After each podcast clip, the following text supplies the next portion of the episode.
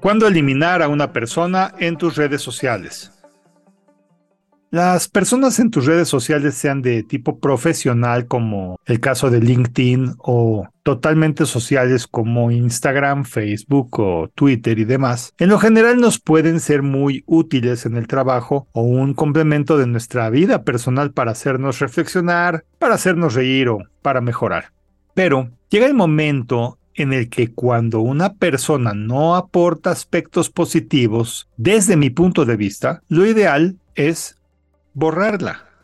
Y digo esto porque el dicho de dime con quién te llevas y te diré quién eres aplica muy bien a este contexto. Por una parte, esto es, si de repente una persona que esté en tus redes sociales ha actuado de forma en la que representa un riesgo reputacional para ti o tu empresa, no hacer nada puede ser interpretado como estar de acuerdo con lo que hizo dicha persona.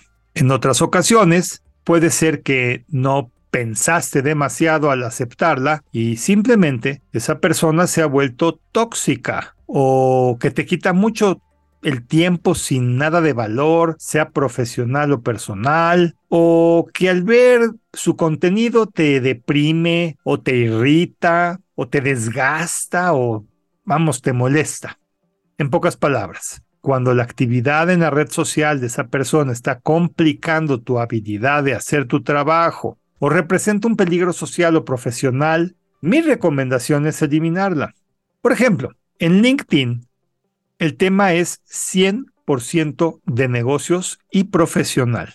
Si una persona se la pasa tratándote de vender algo o bien te invita a algún proyecto negocio de dudosa reputación, o es contacto de personas de un perfil negativo por ser conocidos como de mala moral o de mala reputación, es momento de decir adiós.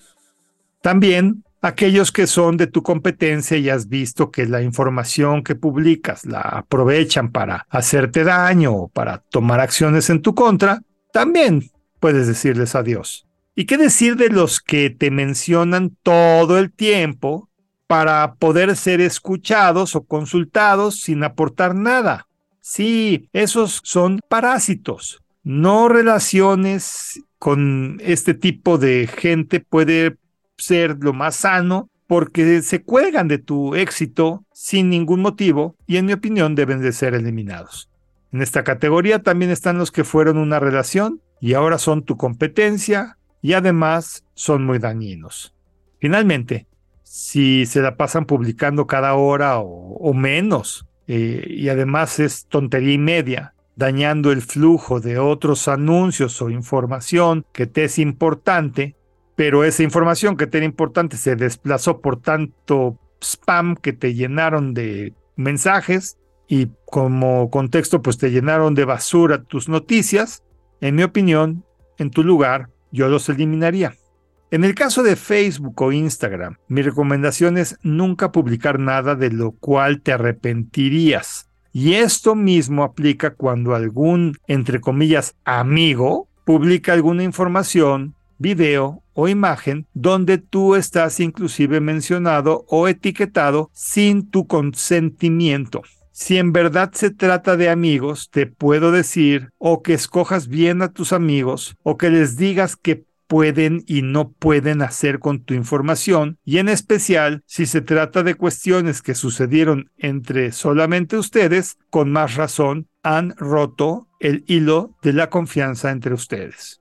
Si al comentarlo la respuesta es que no quitarán esa información o bien que no te preguntarán si pueden o no involucrarte, mi sugerencia es eliminarlos como contactos tuyos. En Twitter se da mucho el caso de, entre comillas, seguidores que se cuelgan de tus comentarios o información. O bien te mencionan para que tus propios seguidores puedan ver su contenido. En pocas palabras, se están colgando de tu audiencia. En otros casos puede ser que lo que mencionan en su publicación es demasiado molesto o simplemente no te representa. En ambos casos, mi opinión es eliminar a este tipo de personas. Mi conclusión es que no debes de ver el eliminar a alguien de tus redes sociales como un acto de rudeza o malicia. Tú no tienes por qué ver contenido que no te importa o ser usado para fines o de formas que nunca permitiste. ¿No crees? Soy Moisés Polishuk y agradezco que me hayas escuchado. Hasta la próxima.